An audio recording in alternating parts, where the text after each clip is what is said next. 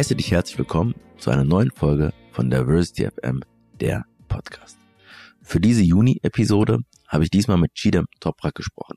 Chidem ist Journalistin und hat das Buch Das ist auch unser Land, warum Deutschsein mehr als Deutschsein ist, geschrieben, über das ich mich schwerpunktmäßig mit ihr unterhalten habe.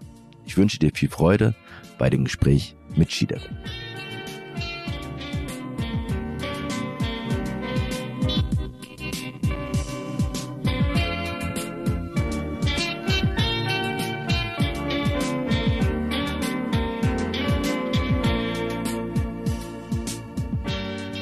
Hi, hi, heute eine neue Folge mit Chidem Toprak ähm, und ähm, das zweite Mal, wenn ich mich richtig erinnere, mit einer Autorin von einem Buch. Und wir reden heute auch vor allem über ein Buch, wobei für mich ja immer ganz wichtig ist, auch ähm, die Geschichte dahinter äh, zu verstehen.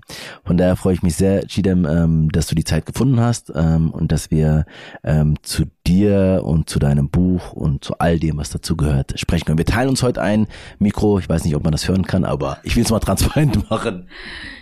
Ja, vielen Dank für die Einladung. Ich freue mich jetzt auch hier zu sein und das Gespräch zu führen und bin gespannt auf deine Fragen.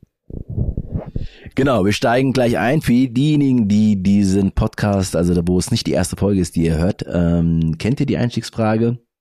zum Begriff Diversity, Diversity FM und ich bin auch ganz gespannt, ähm, was du hinter dem Begriff Diversity verbindest, ob du irgendeine eine Assoziation hast, eine spontane, ob du irgendwie ähm, eine bestimmte Begrifflichkeiten, ob du vielleicht auch eine Kritik oder ob du sagst, verwendest du den Begriff, wie geht's dir mit diesem Diversity-Begriff? Also wo, wo, womit ich auf jeden Fall ja ein Problem habe, ist, ähm, wenn Diversity einfach nur deinem, dem Neoliberalismus dient. Also wenn es nur darum geht, dass Unternehmen mehr Profit machen, und dass der Markt alles bestimmt und Diversity quasi dann so verkauft wird. Ähm, ja, wir haben unterschiedliche Menschen in unserem Unternehmen, aber wir schauen gar nicht, wie deren Arbeitsbedingungen sind, Sozialbedingungen sind oder wenn es nur darum geht zu sagen, ja, die an den Aufsichtsräten müssen mehr Frauen sein oder mehr Menschen mit Migrationshintergrund oder Menschen unterschiedlicher Hautfarbe, aber gar nicht gesehen wird, was denn ganz unten passiert. Also das ist etwas, womit ich ähm, also dem Diversity-Begriff so zu vermarkten, damit bin ich nicht so d'accord. Auf der anderen Seite äh, halte ich auch nicht so viel davon, Diversity so als Selbstzweck zu nehmen. Also zu sagen, okay, wir sind alle vielfältig oder es geht nur darum, bestimmte Positionen mit bestimmten Identitäten äh, zu be besetzen. Also du siehst, ich denke da schon sehr viel in, in den Jobsphären auch, ne? Ähm, sondern eben auch zu schauen, ähm, es soll um Kompetenzen gehen, und da bedeutet Diversity für mich, oder auch auf Deutsch Vielfalt natürlich, bedeutet für mich, ähm, dass jeder Mensch unabhängig seiner Herkunft die gleichen Startbedingungen hat. Das werden wir natürlich niemals so schaffen, weil wir einfach in, in unterschiedlichen Teilen der Welt, in unterschiedlichen sozialen Systemen, in unterschiedlichen Familien geboren werden. Aber so gut es geht, dass man es schafft, dass wir ähnliche, äh, gleiche Chancen haben, dass die Talente gesehen werden, dass die Potenziale gesehen werden, dass der Mensch als Mensch gesehen wird und dass die Individualität gesehen wird und dass wir nicht sagen, okay, der ist Türke, deswegen Türken sind so oder der ist schwarz, Schwarze sind so, sondern dass wir wirklich die Individualität des Menschen erkennen. Und das ist für mich dann so, das darunter verstehe ich Vielfalt, Diversity an verschiedenen Lebensentwürfen ähm, und vor allen Dingen auch Weltsichten, so wie wir die Welt sehen und dass wir ähm, äh, diesen unterschiedlichen Lebensentwürfen auch mit einem gewissen Maß an Respekt begegnen. Ja, das ist eine Kritik, die oft kommt. Ich meine, die, also sehr oft ist die erste Verbindung mit Diversity oder wo wir oft, wo es auch verwendet wird, ähm, dieses äh, Neoliberale, was du sagst, oder dieses ähm, Marketingmäßige, äh, was wir sozusagen aus der Unternehmenswelt auch kennen oder Wirtschaftswelt. Ähm, und mir selber war es ja auch wichtig, zu sagen, naja, kann man auch andere Begriffe sich aus äh, überlegen, aber man kann den Begriff auch anders einfach unterfüttern. Ne? So, das ist der, sondern auch die Frage von Diskriminierung und so weiter, dass es eine, mit einer Rolle spielt mit Startpositionen auch ähm, mit Welt, äh, mit Perspektiven äh, und individuell. Da, da würden wir eh nochmal heute darüber sprechen. Wie ist es, wenn du jetzt und es ist ja horizontal, Diversity-Dimension, das ist sozusagen äh, Migration eins davon, aber andere Dimensionen auch, AGG-Merkmale, vielleicht auch darüber hinaus, wenn man will. Ähm, wo würdest du sagen, zu welchen Dimensionen hast du dich, hast du einen stärksten Bezug, hast du dich am meisten beschäftigt? Mit Dimension meinst? Genau, Gender zum Beispiel oder die Frage von ähm, Sexualorientierung, die Frage von Behinderung, Alter, ähm, Religion und so weiter. Äh also ich denke auf jeden Fall mit, ähm, was ethnische Herkunft angeht, ähm, einfach natürlich als jemand, der in Deutschland geboren, aufgewachsen ist, ähm, aber auch kulturell natürlich. Man wurde anders erzogen.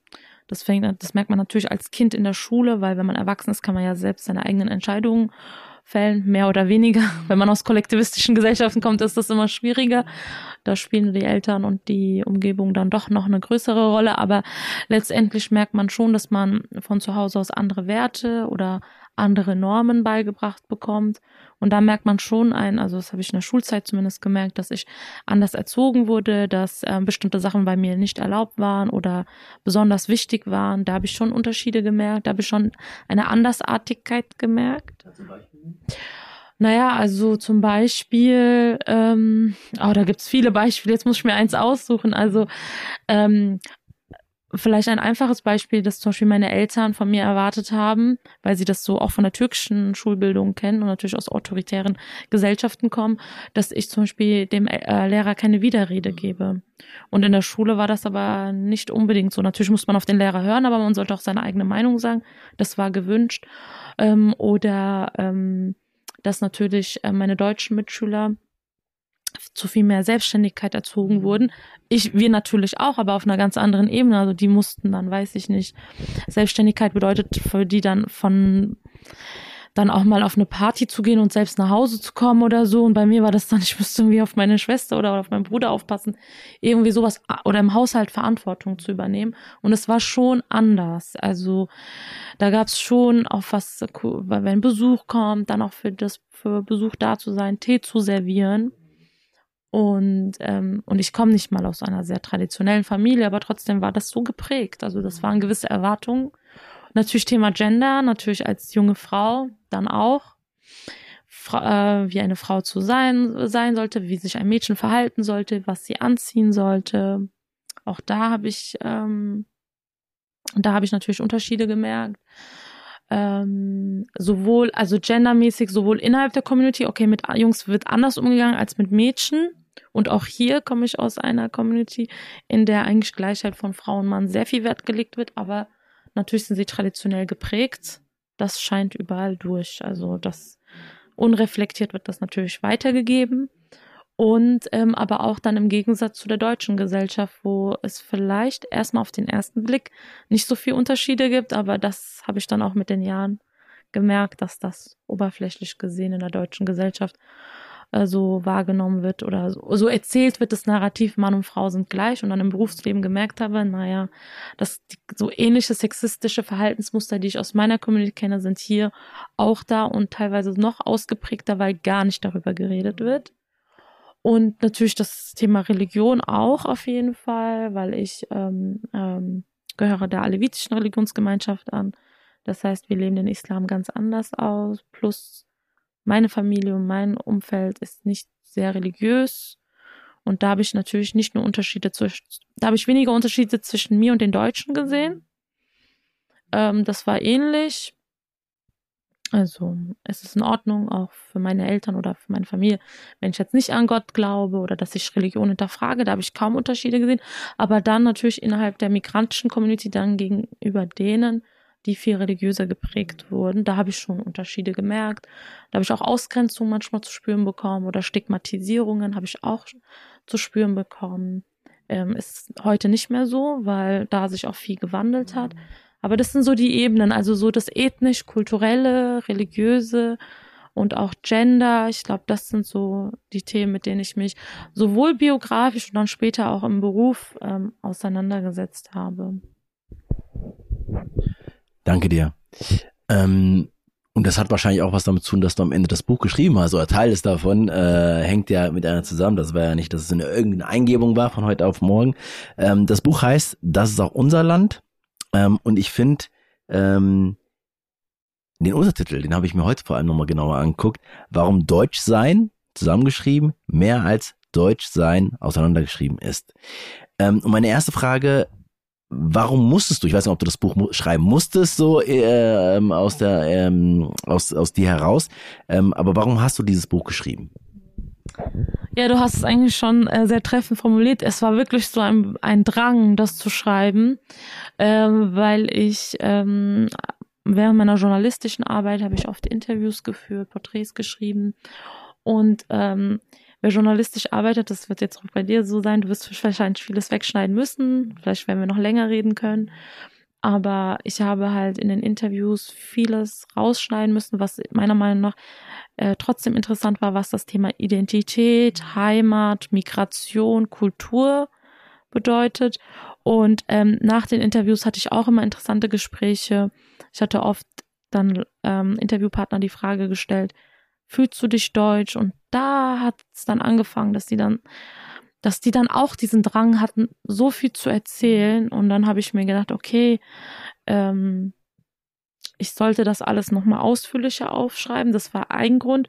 Und der andere war auch, dass das Buch so eine Art, ja, nicht Antwort, aber so eine Art schon auch Reaktion auf die mediale Debatte ist, die dann doch sehr simplifiziert und ähm, bei denen es nur Schwarz-Weiß gibt. Es gibt Rassismus, es gibt nur Rassismus, es gibt gar keinen Rassismus. Ähm, oder die Frage, woher kommst du, sollte nur so oder so beantwortet werden. Und da hatte ich das Bedürfnis, ein differenzierteres Bild ähm, zu zeichnen, verschiedene Stimmen einzubringen und auch so die Komplexität ähm, des Themas, der Themen, Migration, Heimat, Identität, Zugehörigkeit, Ausgrenzung, Rassismus, Diskriminierung einfach ähm, ähm, zu beschreiben eigentlich. Ähm, okay, das ist interessant sozusagen. Also es ist einmal eine Biografie, aber viel mehr aus deinem aus deinem Job heraus, dass du gemerkt hast, irgendwie die Frage, fühlst du fühlst du dich deutsch? Zu ganz viel geführt hast, aber das konntest du jetzt nicht erstmal äh, gleich verwenden. Also da muss irgendwie noch was dabei und das rauskommen, da ist dieses Produkt dabei herausgekommen. Ähm, und jetzt ist es ja so, dass du, ähm, also ich finde es immer interessant, die, also erstmal sagst du, man entscheidet sich ein Buch zu schreiben und dann ist es noch lange nicht geschrieben, sondern dann passiert diese Reise. Ähm, und bevor du die Reise dann angehst, oder bevor du sagst, naja, wie war eigentlich die Reise? Und wir beschäftigen uns ja mit, dem, mit den Inhalten, auch mit den Interviews, die ergeben worden sind, ähm, manchmal manche beschreiben das ja, dass, dass sie total naiv waren, bevor sie dies, dass sie bevor sie ein Buch schreiben oder dass sie manches gar nicht erwartet hätten ähm, äh, bei bei den Gesprächen oder was auch immer, dass sie jetzt sozusagen, also man lernt immer dazu, gerade wenn man ein eigenes Buch schreibt und wenn es auch noch das erste ist, ähm, aber warst du über etwas besonders überrascht ähm, das, also beim Prozess oder bei den inhaltlichen Sachen, die dann kamen? Also ähm, besonders überrascht war ich, ich meine, ich bin schon davon ausgegangen. Also ich hatte oft ähm, eben Interviews mit Personen, Rappern oder auch anderen Personen in Shisha-Bars hatte ich oft Gespräche.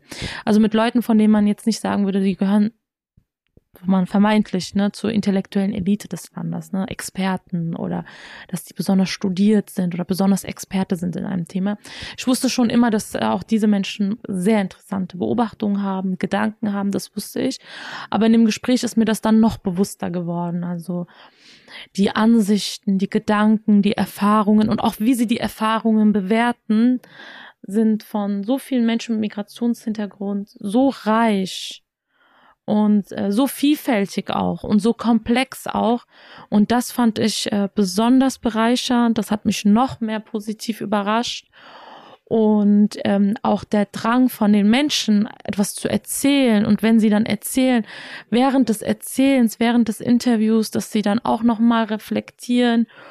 Ähm, das fand ich auch sehr bemerkenswert, dass sie danach das Buch lesen und auch die Geschichten der anderen Personen lesen und da so eine gegenseitige, ja nicht, ja doch auch eine Form von Identifikation irgendwie stattfindet. Das hat mich auch überrascht. Das hätte ich auch so nicht gedacht. Und wie das auch so zusammenspielt. Naja, also, dass das eben, dass die Geschichten, also zum Beispiel das eine war, dass dann eine Interviewpartnerin gesagt hat später, äh, das Zitat, das du von mir genommen hast, das hat, das hat bei mir, da habe ich gemerkt, du verstehst mich. Also auch so zwischenmenschlich, du hast mich gesehen, du verstehst mich. Und auch, dass sie dann die Geschichten lesen und auch der anderen und ähm, dass das, dass das irgendwelche Denkprozesse mit, mit den Leuten macht. Also so habe ich das äh, zumindest wahrgenommen, dass da gewisse Denkprozesse stattgefunden haben, Impulse gegeben haben und ähm, dass das auch mal gut tut, sich das auch, was man erfahren hat, die Ungerechtigkeiten, die Ausgrenzung, den Schmerz, den man auch erlebt hat, auch mal so von der, Le von der Seele zu reden, dass das, dass die das so gebraucht haben und gleichzeitig aber auch gesagt haben, stopp, ähm, ich habe auch einen positiven Bezug zum Land. Nicht alles ist schlecht. Und ähm, ich denke, dass das den Interviewpartnern auch für die so eine gewisse Reise war. Also habe ich das wahrgenommen. Ähm, und was auffällig ist, ist am Anfang, in der Einleitung und am Ende Hanau eine Rolle spielt. Ähm, und ähm, vielleicht Jetzt ist Hanau, wir hatten jetzt den zweiten Jahrestag ähm, schon hinter uns, schon auch einiges anher ähm, im Februar. Ähm, wieso hat das in dem Buch oder wieso hat das für dich überhaupt ähm, so eine große Rolle gespielt? Ja, also das ist äh, schon interessant, äh, weil ich, ähm, äh, als ich mit dem Buch begonnen hatte, das war vor Hanau. Und ich hatte auch mit beispielsweise Ertun Kartal, der hat in Hanau eine Shisha-Bar, der ähm, leider ein paar äh, Opfer der eine Opfer aus Hanau ist, noch seine Bekannten. Und der hatte das dann auch mitbekommen, als der Anschlag passiert ist, weil eine Bekannte von ihm, die Streifenpolizistin, auch die Meldung bekommen, bekommen hat und so. Und es ist ihm natürlich auch alles sehr nahe gegangen. Und das war vor Hanau. Und meine These war eben, nicht alles ist in Deutschland schlecht. Es gibt auch positive Entwicklungen. Ähm, und dann ist natürlich Hanau passiert, dann habe ich gesagt, naja, okay, also, naja, läuft doch nicht alles so gut. Und dann habe ich diese Frage ähm, allen Interviewpartnern, also viele hatte ich, zum Beispiel mit Elton hatte ich schon vor Hanau gesprochen. Und dann habe ich nochmal gefragt, trotz Hanau, fühlt ihr euch zugehörig? Es ist passiert. Erstmal natürlich, was in einem vorging, was da passiert ist. Aber welche Rolle, welche Bedeutung hat jetzt Hanau in der Biografie eines Menschen, der sich zu Deutschland zugehörig fühlt? Entschuldigung. Also ich, man kann natürlich Hanau weder ignorieren, ich kann es auch nicht einfach einbetten. Aber Hanau ist natürlich ein äh, Schlüsselereignis leider geworden im Leben vieler Menschen Migrationshintergrund in Deutschland vor allen Dingen jenen, die sich eben in diesen gewissen sozialen Welten ähm, bewegen. Ja. Und ähm, deswegen, äh, natürlich beginnt das auch mit Hanau. Ja. Ich würde gern da, äh, darauf nochmal eingehen, weil, ähm, weil ich mir schon überlege, zwei Jahre nach Hanau, wo wir da eigentlich stehen. Und ähm, gerade nach dem nach nach dem Jahr, ersten Jahrestag dachte ich, okay, hier passiert was oder in dem ersten Jahr. Wir hatten aber auch George Floyd und so weiter. Ist ja ganz schön viel passiert, gerade auch was Anschläge und so weiter angeht. Ähm, und wir reden über Rassismus. Es wird nicht negiert. Das ist ja schon ein Unterschied vor fünf, sechs Jahren so oder zehn Jahren, sagen wir mal, ob es Rassismus gäbe und so weiter. Die Debatte ist weg ähm, oder mehr oder weniger. Aber was jetzt sozusagen die strukturellen Veränderungen, die strukturellen, ähm, also was heißt es eigentlich gesetzlich und so weiter mit der neuen Koalition, so, ohne da jetzt zu sehr ähm, in parteipolitische Sachen und so weiter in die Bundesregierung reinzugehen, ähm, hast du das Gefühl, dass Hanau jetzt nicht nur auf der auf der lokalen Ebene oder auf Menschen, die sozusagen sich dem Sinn sehr nahe fühlen, ähm, sozusagen was verändert hat? Oder glaubst du wirklich, dass es was verändert hat, dass so ein Ruck oder dass irgendwie ähm, weil ich meine, man ist ja schon erstaunlich, wie viele junge Menschen zum Beispiel auch im Bundestag jetzt kommen, die auch bis hin zur Staatsministerin für Migration, Integration und auch die für Antirassismus, ähm, Riem Alabali Radovan, die ja sozusagen, Hanau war ja auch für sie so ein Weckruf, in die Politik reinzugehen. Also ganz viele sagen ja, nach Hanau, ich muss was tun, sind in die Politik gegangen, Menschen mit Migrationshintergrund. So, das ist sichtbar, da hat sich schon was verändert, aber hast du das Gefühl, das hat auch wirklich was zwei Jahre danach, äh, was sich getan? Ähm, ich glaube tatsächlich, so wie du es beschrieben hast, mehr in der Community selbst als jetzt so gesamtgesellschaftlich. Äh, da weiß ich natürlich nicht, ob Hanau auch bei Menschen ohne Migrationshintergrund.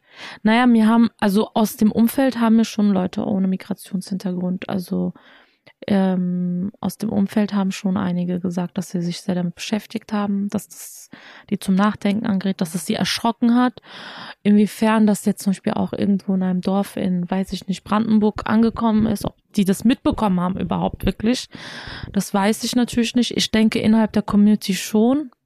Ich denke schon, dass sie dann gemerkt haben, also so wie ich es auch im Buch beschrieben habe, so, okay, anscheinend gehören wir dann irgendwie doch nicht dazu, dass so etwas passieren kann. Das hat, glaube ich, schon gerade junge Menschen schockiert, die jetzt zu klein waren, als das in Solingen passiert ist. Und Pegida und AfD, das ist auch, das, also Pegida natürlich eine Sache, aber AfD, das ist alles auch so viel komplexer als nur eine Bewegung oder eine Partei von Rassisten. Das kann man so wirklich nicht sagen.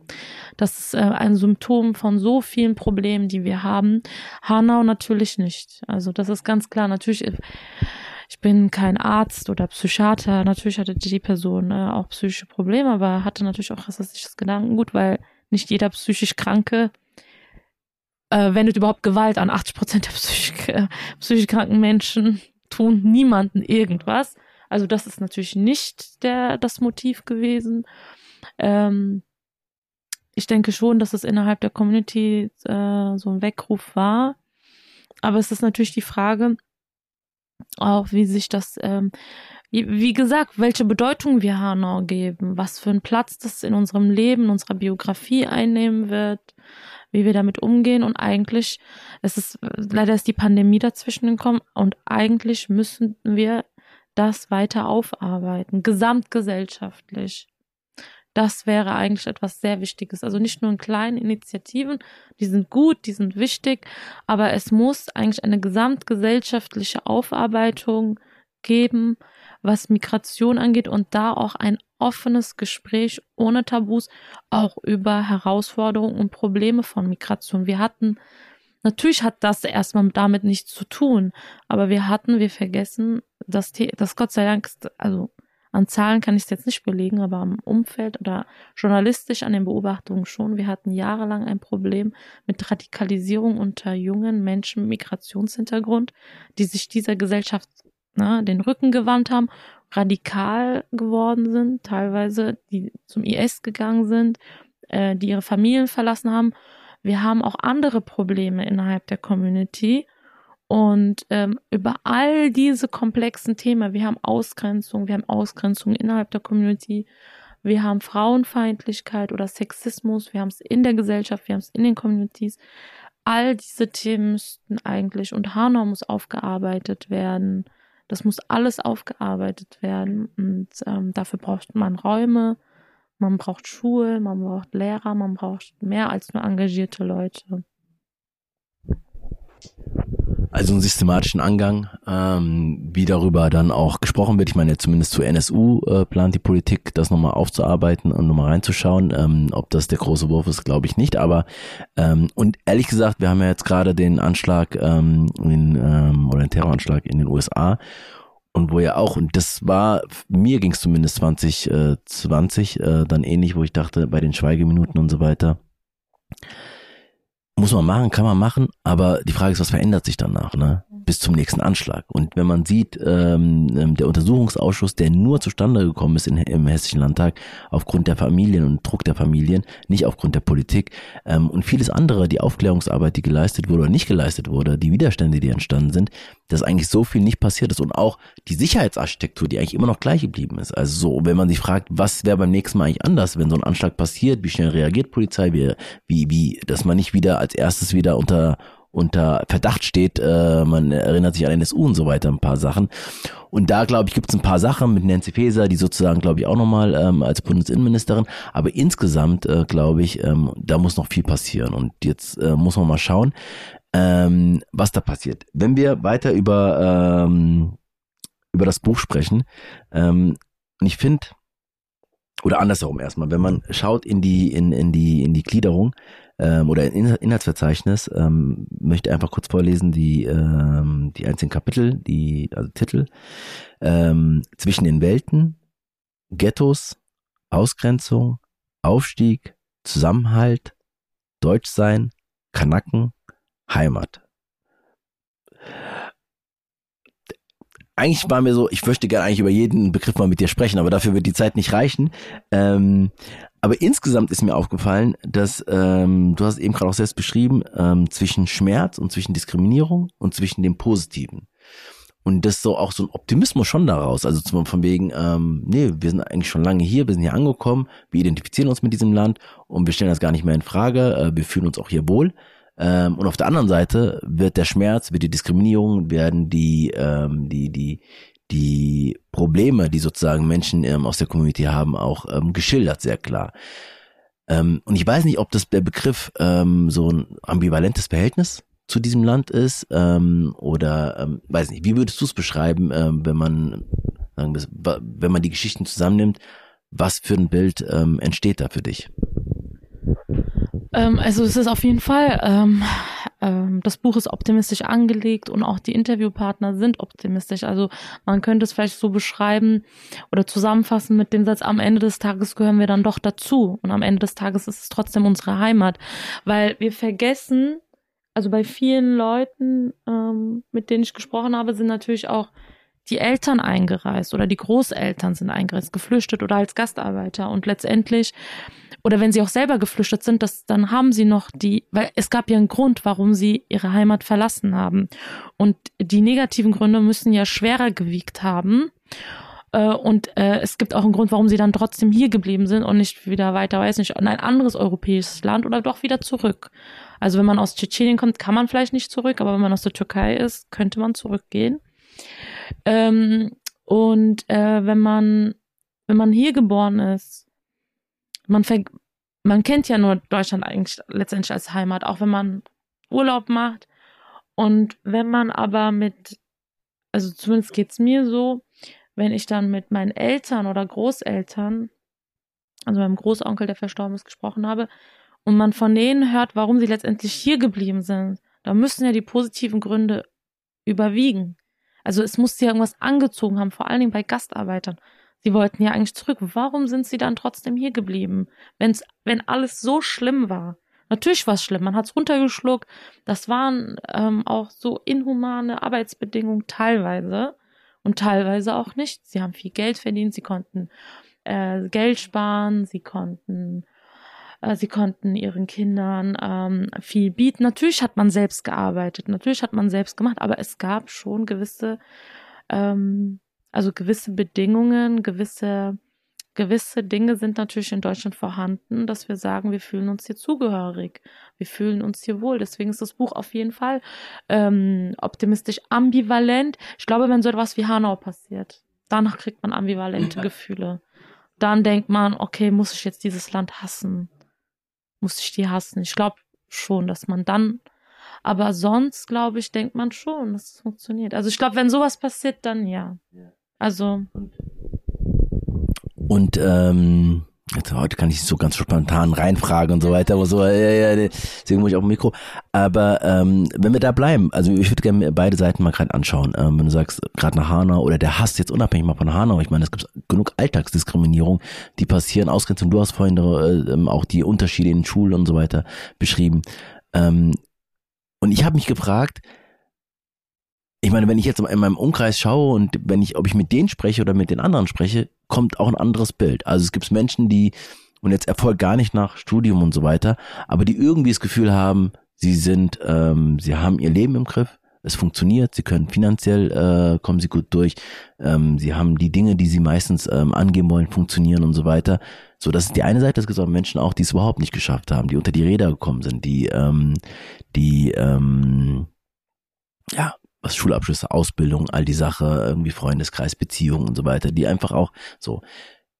Und da habe ich mir gedacht, naja, je nachdem, mit wem man spricht, könnte man natürlich auch sagen, es gibt viele, die sozusagen gerade bei sozialen Aufstieg, das hat nicht nur mit Migration zu tun, sondern überhaupt mit Aufstieg, der sozusagen, wenn ich schaue, naja, die meisten haben es nicht geschafft, den Aufstieg, ne?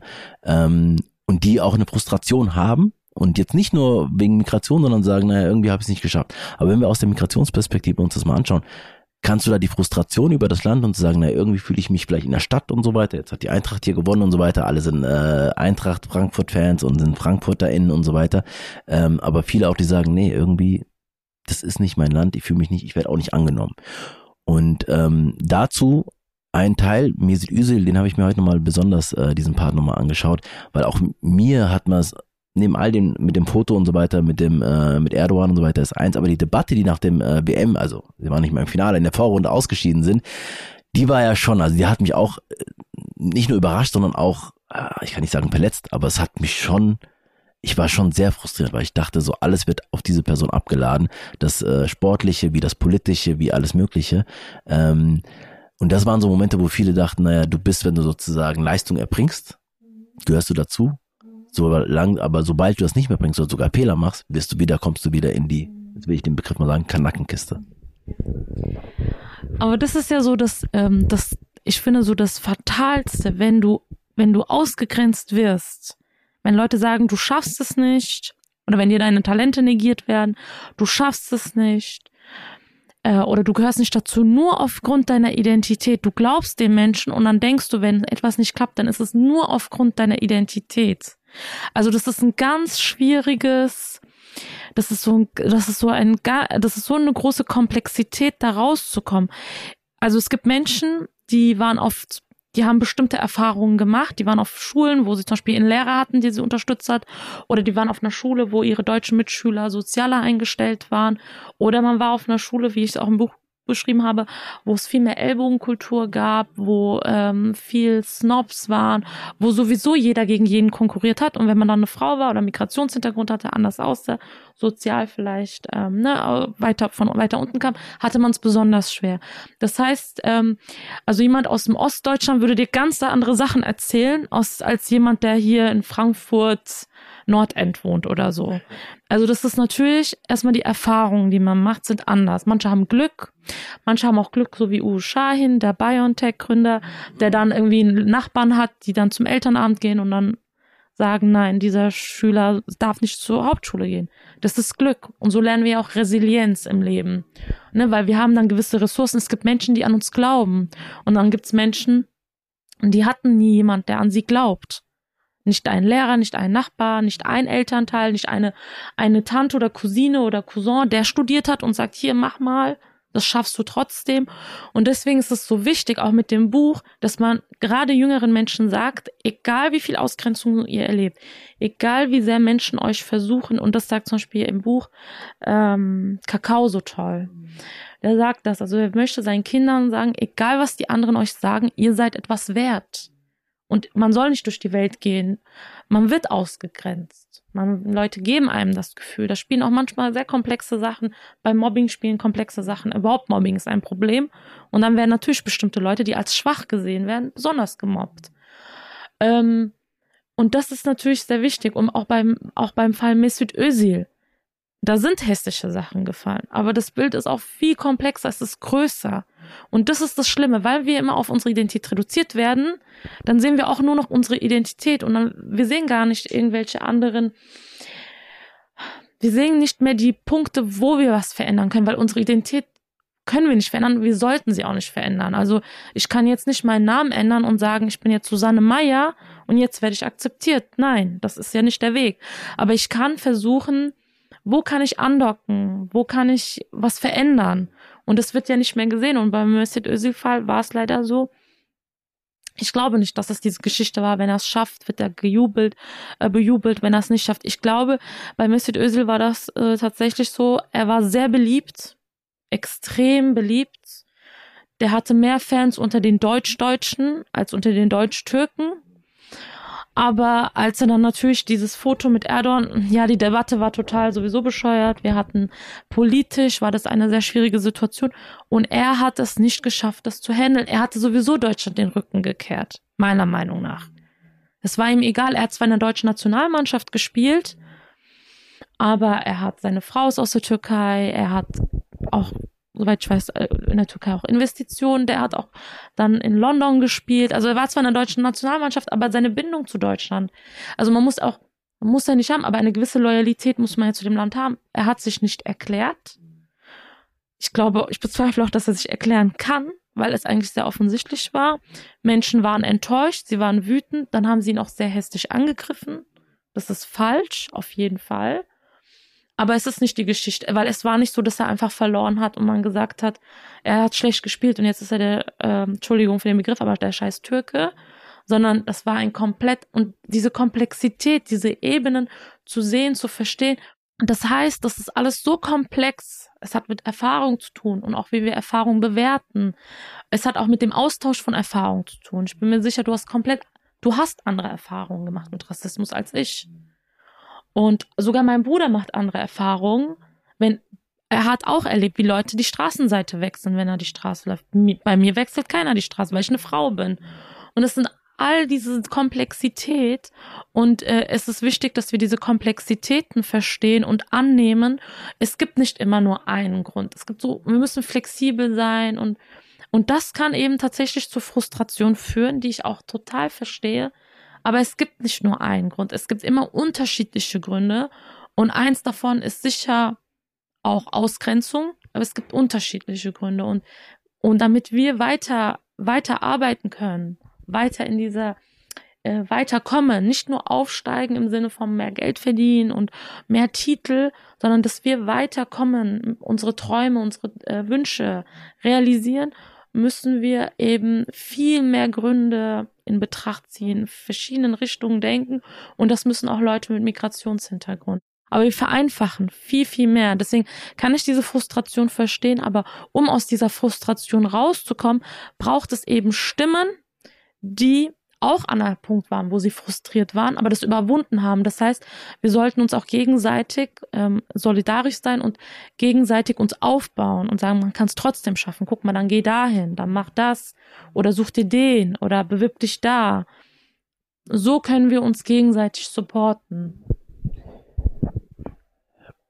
Also, ich bin ja zwischen nochmal da reinzugehen, weil da ja noch ganz äh, viele Sachen nochmal aufgemacht worden sind. Ähm, aber ich lerne ja auch in so einem Podcast Dinge auch äh, stehen zu lassen, weil sie sozusagen ja eh nicht alle zu Ende diskutieren werden können und weil mir auch wichtig sind, ähm, auch meine anderen Fragen äh, zu stellen.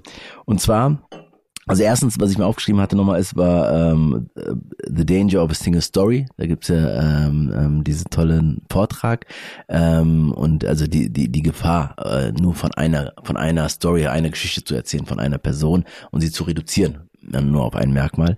Ähm, davon war, wenn du sagst, äh, von wir sollten also Komplexität und Differenzierung auch wahrzunehmen und auch zu, da, da stelle ich mir, na, jetzt gehe ich doch kurz rein, äh, stelle ich mir nämlich die Frage, ähm, naja, na ja, die Welt ist komplex und äh, Populistinnen und sonst irgendwie, die versuchen also gerade diese Vereinfachung und und ich verstehe auch schon manchmal den Impuls, dass wenn wir sozusagen Komplexität in der Komplexität auch darstellen wollen, ob jetzt journalistisch, ob jetzt wissenschaftlich, ob jetzt wo auch immer, ähm, führt es dazu, dass zu einer Überforderung führt bei vielen. Ne? Und ähm, deswegen, deswegen sage ich, ja doch, ich will als in meiner Komplexität auch wahrgenommen werden, ich als Person oder meine Community. Ähm, ähm, und gleich vielleicht ein Beispiel ähm, aus den Diversity-Trainings, ähm, auf der einen Seite zu sagen, ähm, ich will jetzt kein Bild von Verwaltung aufmachen, aber weil auch da Verwaltung äh, äh, auch komplex ist, ähm, aber da oft die Trainings sind, ja, wir wollen, wie sind denn die bestimmte Person XY brauchen wir mal so einen Handwerkskoffer und zu wissen, wie verstehen die überhaupt, damit wir sagen, naja, wenn die Person reinkommt, müssen wir das und das machen und so weiter und so fort.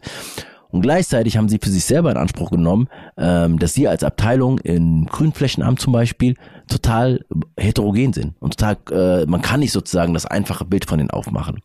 Und was ich damit sagen will, ist, dass viele für sich die Komplexität äh, ähm, in Anspruch äh, nehmen wollen, aber bei anderen ähm, sozusagen das ja brauchen, weil unser Gehirn ja oft auch einfach ähm, so in Schubladen denken und so weiter. Das ist ja oft auch ähm, was unbewusst auch passiert. Und deswegen meine Frage, weiß nicht, ob journalistisch oder sonst irgendwie, äh, ob du ein Beispiel dafür hast, naja, das kann funktionieren, ohne dass es zu Überforderung für alle Beteiligten führt. Ja, es ist natürlich sehr menschlich. Vorurteile sind ja menschlich, ne? Also man muss sich ja schützen und wir können gar nicht so viel verarbeiten und wenn alles komplexer wird, ne, das ist total normal. Aber ich glaube, ähm, Begegnungen sind wichtig und wir sollten schon Natürlich muss man, wenn etwas zu komplex wird, sich auch dann zurückziehen, ne? Das natürlich darüber nachdenken, aber ähm, wir müssen auch irgendwie auch aus unserer Komfortzone raus. Also mein Cousin hatte mal was Interessantes gesagt mit, mit AfD und Pegida und nach 2015, er meinte, naja, die Deutschen haben jetzt nicht mehr ihr Wohnzimmergefühl. Das ist weg.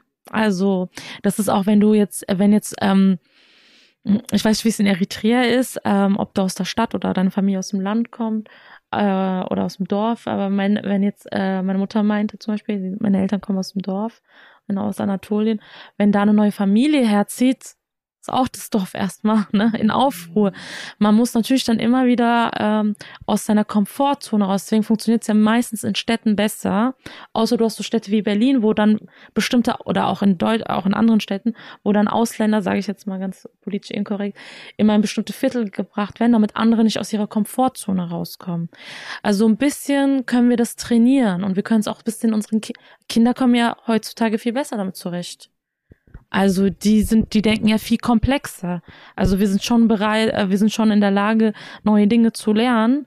Und äh, meistens lernen wir auch dann von den Kindern. Die können viel komplexer denken als wir. Und, ähm, und gleichzeitig auch viel einfacher, viel menschlicher.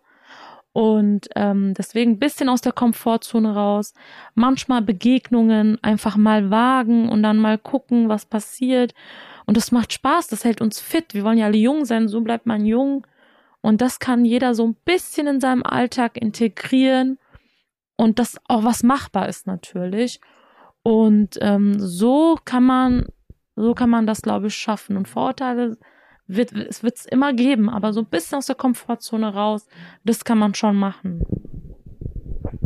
Ja, genau. Begegnung ist eine Sache im Podcast für mich, für mich immer zum Beispiel neue Begegnungen und wo ich immer viel auch Neues lerne und ähm, wobei es nicht unbedingt aus der Komfortzone heraus ist, äh, sondern das ist eigentlich, was ich gerne mache. Ähm, aber Trainings ähm, auf jeden Fall, Diversity Trainings ist ja genau das, was wir immer wieder trainieren, immer wieder drüber ähm, ähm, Übung durch Übung dahin zu kommen. Ähm, und du hast gerade gesagt, ähm, Ausländer ähm, unpol unpolitisch, aber im Buch sagst du selber ja auch selber, dass von Deutschen und Ausländer spricht, beziehungsweise die, die Interviewten sprechen von ähm, Deutschen und AusländerInnen. Ähm, hier ist auch äh, der Begriff Kanaken und so weiter. Wie gehst du mit diesen Begrifflichkeiten um oder in dem Buch oder auch grundsätzlich?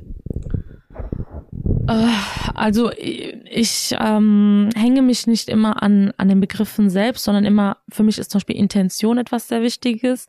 Also wenn jemand zu mir sagt, ja, du hast ja Migration, also wenn mir ist es lieber, wenn jemand sagt, sie sind ja Türkin und begeht mit mir auf Augenhöhe, als wenn jemand sagt, ja, sie mit Migrationshintergrund und äh, sieht mich aber irgendwie so als Opfer oder geht mit mir um, als ob sie geht für mich demonstrieren, als ob sie so für Tierrechte demonstriert oder sowas, ne? Also lieber sieht sie mich, also natürlich sollte man auch Tiere auf Augenhöhe sehen, so sehe ich es natürlich nicht, aber ähm, aber lieber äh, die Begrifflichkeiten an sich sind nicht wichtig und es kommt auch und ich respektiere auch immer, wie jemand selbst als was er sich bezeichnet. Also wenn jetzt jemand sagt, ja, wir Ausländer, dann sage ich nicht, nee, Moment, also ich sehe mich jetzt als Deutscher und du solltest dich auch als Deutschen sehen, du bist doch kein Ausländer. Ich weiß nämlich, in welchem Kontext er das sagt, wenn er sagt, wir Ausländer oder du bist ja auch Ausländerin oder wenn ein Deutscher sagt, sie sind ja Türkin. Ich weiß ja, in welchem Kontext er das sagt. Also wenn das sagt, das hat mir eine jemand aus der Veranstaltung gesagt ähm, bei der ich einen Vortrag hatte und dann hatte ich zu der Dame nach der Veranstaltung gesagt, ja, ist interessant, dass sie mich als Türkin bezeichnet und sie hat sich so geschämt. Ich sag mal, sie brauchen sich nicht zu schämen. Ähm, ich habe, weil sie das überhaupt, die, ihre Intention war das gar nicht und ich gehe mit diesen Begriffen eigentlich in meinen Kontexten um. Also wenn jemand zu mir sagt, du, du, du, du Kanakin, dann ist das eine Beleidigung. Äh, wenn jemand aber sagt, also ich kann mir jetzt gar nicht vorstellen, dass jemand ohne Migrationshintergrund irgendwie den Begriff Kanake irgendwie positiv benutzen kann. Aber wenn jetzt jemand, ähm, oder sagen wir so, wenn jemand einen türkischen Hintergrund hat, sagen wir mal, und studiert hat und dann über jemand anderen sagt, ach, diese Kanaken, dann ist das eine genauso schlimme Beleidigung, wie wenn das jemand gesagt hätte, der einen ähm, der äh, keinen Migrationshintergrund hat. Also ich gehe mit Begriffen eben immer in diesen Kontexten um. Und Begrifflichkeiten sind nicht wichtig. Wichtig ist, dass man sich mit Respekt begegnet. Intention, Absicht ist etwas, die in den westlichen Leistungsgesellschaften gar keine Bedeutung mehr hat. Äh, Absichten, ja. Welche Absichten der Mensch hat, es kommt nur darauf an, auf die Ergebnisse. Oh, der hat gut gearbeitet, der hat gute Leistung gemacht. Deswegen Absicht und die Intention, die Menschen haben ähm, spielt ja gar keine Rolle mehr. Und ähm, das kann Menschen natürlich dann auch verletzen. Also deswegen, wenn jemand sagt, ja, wir Ausländer, dann will er ja mit mir eine Gemeinsamkeit finden, ne? So irgendwas teilen. Ähm, genau, also so das ist mir wichtig bei den Begriffen.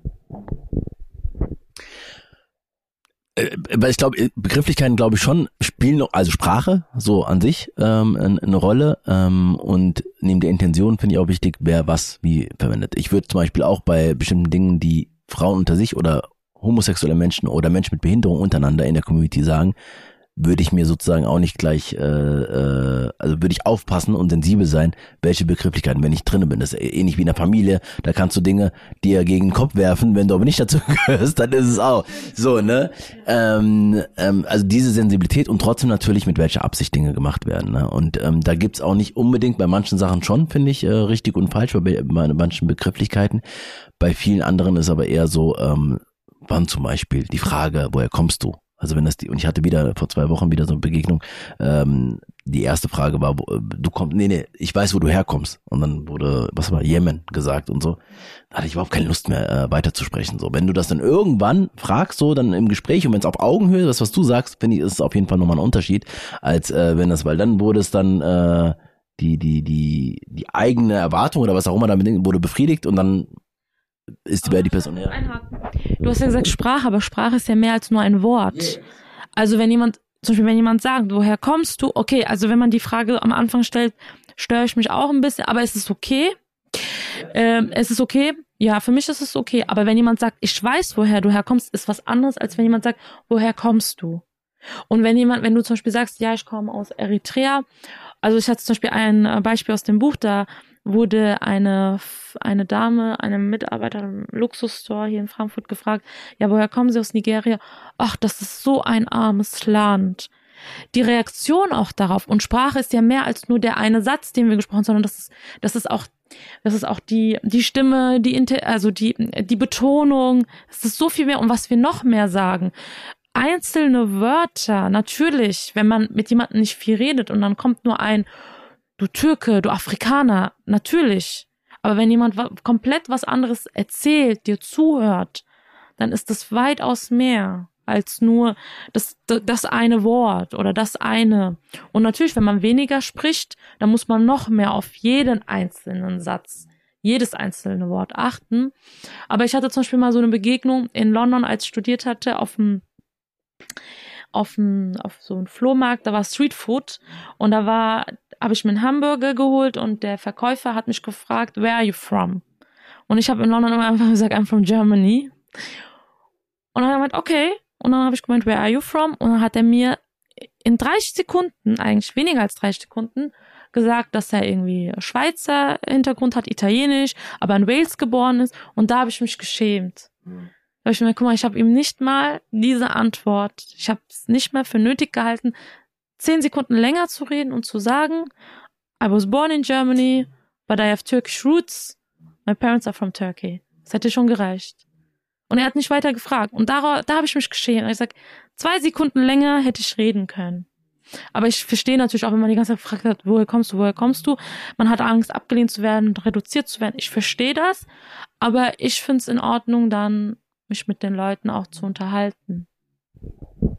So unterschiedlich sind da die, der Umgang auch damit. Ja. Ähm, bevor wir nochmal abschließend zu, zu einer anderen Ebene kommen, äh, zum Buch. Ähm, du hast gesagt, du musst dieses Buch sch äh, schreiben, du hast dieses Buch geschrieben, klingt auch nicht allen. Ähm, das eine ist, die eine Frage ist, ähm, jetzt im Nachhinein, warum war es gut und wichtig für dich, dieses Buch tatsächlich mit Abstand jetzt äh, zu schreiben? Und wie waren die Reaktionen darauf? Also es war wichtig für mich, wie ich schon am Anfang gesagt habe, um diese Komplexität zu sehen, um ein differenziertes Bild ähm, äh, zu zeichnen von, dem, von diesen Themen wie Identität und Heimat, Zugehörigkeit, Ausgrenzung. Und die Reaktionen waren eigentlich, ähm, also ja, das soll jetzt nicht so selbstlobend sein, so sehr, durch, durchaus, also durchweg positiv. Aber die, ähm, vielleicht kann ich einfach mal, ich habe so einen Leserbrief bekommen. Ich glaube, das trifft es ganz gut, ähm, was die Reaktionen darauf waren. Also viele haben das natürlich geschätzt, dass es so differenziert war. Ähm, aber ich habe einen Leserbrief bekommen, eine E-Mail ähm, von einem 94-jährigen äh, Rentner aus dem Altersheim. Ähm, und das hatte mich sehr gerührt, als ich das bekommen habe. Ja, der das Buch gelesen hat. Und zwar, ich zitiere nur ganz kurz, weil das trifft das eigentlich so ganz gut. Und da denke ich mir, gut, dass du es geschrieben hast. Die Arbeit hat sich gelohnt. Hallo liebe, sehr geehrte Frau Toprak, Sie können sich die Anrede aussuchen, die Ihnen am liebsten ist. Ich habe Ihr neues Buch gelesen, bin total begeistert. Ich habe mit Ihnen gezittert und gelitten wegen all der Demütigungen und Ablehnungen, denen Sie ausgesetzt waren. Wir Deutschen können uns im Rückblick auf unsere jüngere Geschichte, weiß Gott, nicht einbilden, etwas Besseres zu sein. Und das, was eben passiert ist, kann man als wahres Wunder sehen. Wir haben natürlich positive Eigenschaften wie Ordnungsliebe. Wir haben auch viel Glück gehabt und wir hatten auch viele Nachbarn, die tüchtig mitgeholfen haben, dieses Land aufzubauen. Und ähm, aber mit den Menschen kam auch eine ganz andere Kultur, die neu dazugekommen, mussten sich wohl oder übel mit der anderen Sprache und Kultur auseinandersetzen. Mich hat es sehr berührt, dass da plötzlich junge, tüchtige, aufgeschlossene Leute Deutschland als ihre Heimat betrachten wollen, dieses Land, das doch noch vor kurzem so viel Leid über die Menschheit gebracht hat. Und wenn sie nun dieses Land als ihr Land, als ihre Heimat betrachten wollen, dann können wir uns ja nur glücklich schätzen. Und sie kommen ja nicht mit leeren Händen. Und dann erzählt er, dass er im Seniorenheim ist, ich wohne hier im Seniorenheim. Unser Personal besteht fast nur noch aus Kroaten, Montenegrinern, Albanier, Albanier, Rumänen, Türken und so weiter. Ohne sie würde der Betrieb stillstehen. Mit manchen von ihnen habe ich schon eine enge Freundschaft geschlossen. Für mich gibt es da gar keine Unterschiede mehr. Und daraufhin hatte ich ihm geantwortet und da gab es einen Satz, der ganz, ganz besonders war. Also er ist 94 und hat geschrieben, ich werde die mir noch zugestandenen Lebensjahre benutzen, für unser gemeinsames Ziel zu werben. Wir sitzen doch alle im gleichen Boot. Unsere Aufgabe in der Zukunft wird sein, eine Gesellschaft zu formen, in der jeder willkommen ist, der sich für ein friedliches und harmonisches Miteinander einsetzt. Und das ist zum Beispiel etwas, was mich dann natürlich sehr berührt hat. Also auf der einen Seite natürlich Leute mit Migrationshintergrund, die gesagt haben, okay, nicht nur ich wurde auf die Sonderschule geschickt, sondern dass es ganz vielen passiert. Ähm, okay, nicht nur meine Mutter wird schlecht behandelt, wenn sie schlechtes Deutsch redet, sondern und ich werde gut behandelt, nur weil ich fließend, fließend Deutsch spreche. Das ist natürlich, also das war mir, das habe ich nicht erwartet. Ich dachte eher, dass das Buch eher an Leute geht ohne Migrationshintergrund, die vielleicht so ein bisschen aufgerüttelt werden. Ähm, es hat mehr, sowohl Leuten in der Community geholfen, aber wenn dann so, wenn dann so etwas kommt, jemand, der 94 ist, und sich darüber Gedanken macht, das ist, also das bedeutet für mich so viel. Also das, das kann ich nicht mal mit Worten beschreiben. Danke fürs Teilen. Ähm, und also 94 E-Mail schreiben und dann ähm, so ein Feedback. Ähm, und wenn wir jetzt mal abschließend ähm, schauen, ähm, wo stehen wir eigentlich jetzt ähm, gerade? Also wir haben über Hanau gesprochen, das war 2020, jetzt sind wir ja, Mitte 22. Ähm, und ich habe gleich beginnend genau so rum. Ich habe gerade überlegt gehabt, wie rum mache ich's? Ähm, auch mit einem ähm, Zitat dann auch aus deinem Buch zum Thema Vielfalt. Ähm, genau, ich lese vor. Vielfalt ist nicht einfach. Sie kann anstrengend sein für uns, für die Deutschen, für uns alle, die in diesem Land leben und es lieben. So erzählt die Journalistin Eva Schulz davon, dass sie es anstrengender findet, in einem vielfältigen Viertel zu leben, einfach weil man so viel mehr Eindrücke gewinnt.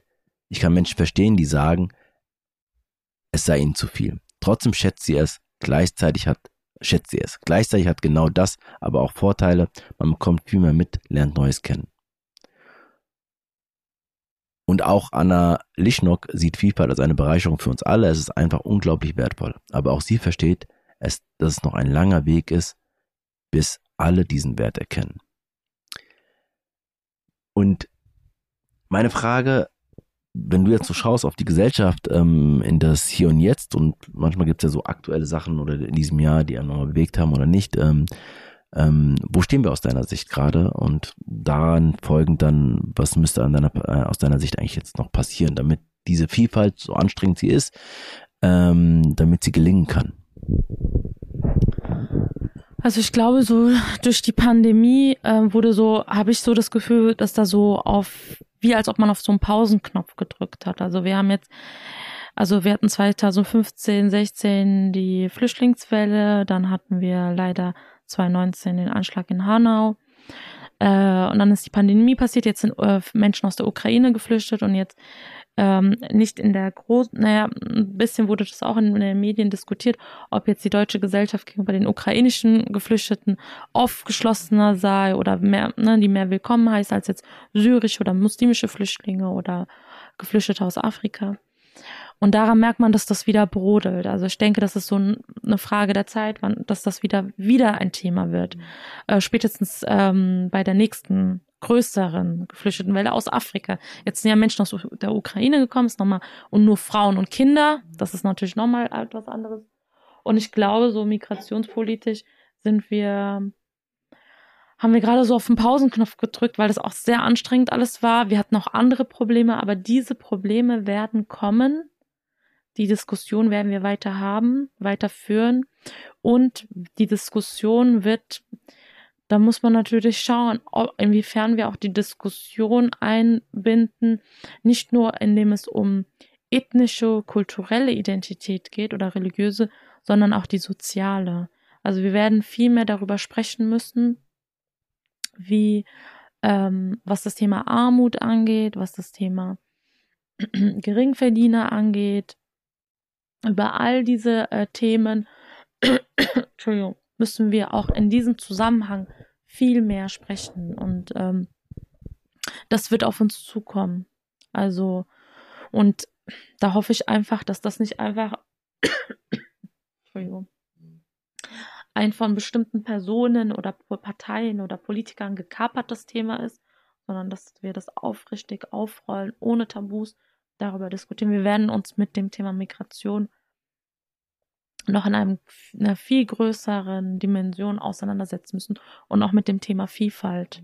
Weil je vielfältiger wir werden, je mehr Optionen wir haben und die Demokratie ja auch in der Krise ist, Sinnkrise, welche Werte verteidigen wir noch, da müssen wir noch mehr neue Werte nicht unbedingt aushandeln, aber wir müssen viel mehr auf ähm, äh, viel mehr zusammen auf bestimmte Werte pochen. Und das wird auf uns zukommen, denke ich. Ähm, also ich glaube auch, ähm, dass das Migrationsthema, weil einfach, wenn man sich Zahlen anschaut und so weiter, dass einfach in Zeiten von Globalisierung, ähm, von Unsicherheiten und so weiter, ähm, Wanderung passiert, unterschiedlichster Form. Ähm, und das ist ja nur eine Form der Vielfalt ähm, und viel weitere, die Komplexität, von der du gesprochen hast. Und mit der umzugehen, ist ich meine, wir sind da ganz am Anfang. Ich habe das Gefühl, manchmal ist so ein bisschen, wir hatten uns in dem Vorgespräch ein bisschen über Social Media und so weiter unterhalten. Auch das müssen wir als Gesellschaft ja lernen. Äh, wie gehen wir damit um? Und nicht nur die Jugendlichen, sondern manchmal habe ich das Gefühl, die Erwachsenen noch viel mehr den Umgang damit. Und nicht nur, wie oft äh, benutze ich das, sondern was mache ich eigentlich wo, in welcher Form. Und ich glaube auch an der, an der Stelle, wie gehen wir mit der Vielfalt um? Ähm, ähm, wie gehen wir ehrlich auch mit den Herausforderungen um, wie gehen wir aber auch, also wie können wir gemeinsames Unterschiede, was du auch in dem Buch beschreibst, auch, ähm, ähm, auch sehen und auch einen Umgang damit finden. Ich glaube, ähm, und dafür braucht es, um vielleicht darauf nochmal hinzu, äh, ähm, hinzulenken, ähm, Begegnungen und tatsächlich aus der Komfortzone, Komfortzone rauszugehen und Trainings und natürlich auch ganz viele strukturelle ähm, ähm, Veränderungen, äh, die es an der Stelle braucht. Und Denkanstöße, Bücher braucht es auch dafür. Ähm, ähm, und von daher vielen Dank äh, für den Austausch, dass wir uns sozusagen ähm, nicht übers ganze Buch, aber das geht eh nicht, meine Leute sollen auch noch lesen. Äh, genau, nutzt das Buch, nutzt die Gelegenheit, äh, euch das Buch zu holen und äh, mal reinzuschauen und auch diese, wie gesagt, ähm, diesen Schmerz und auch diese positiven, diesen Optimismus dieses Buch ausstrahlen möchte und auch ähm, ausstrahlt tatsächlich, ähm, auch zu lesen. Ähm, genau. Vielen Dank äh, für deine Zeit ähm, und für den ähm, Austausch mit dir. Vielen Dank äh, auch an dich für die vielen Fragen, für das Gespräch, für die Diskussion und auch danke an die Zuhörerinnen und Zuhörer, dass sie bis jetzt dran geblieben sind. Welcome back aus dem Gespräch mit Chidem, in dem es vor allem um ihr Buch ging. Ein Buch, das auf der einen Seite Hanau, Rassismus, Alltagsdiskriminierung und den Schmerz von Menschen mit Migrationshintergrund beschreibt und auf der anderen Seite positiv und selbstbewusst sagt, am Ende des Tages ist es auch unser Land. Cheatham fordert uns auf, die Komplexität der Menschen, der Identitäten und der Perspektiven wahrzunehmen, nicht zu vereinfachen und aus der Komfortzone herauszukommen. Und zwar wir alle. Damit das gelingt, braucht es aus ihrer Sicht mehr Begegnungen und die Bereitschaft, sich Dinge neu anzueignen bzw. zu trainieren. Ich hoffe, dir hat das Gespräch mit Cheatham gefallen und wünsche dir einen wunderbaren Juni. Peace, Love and Harmony. Dein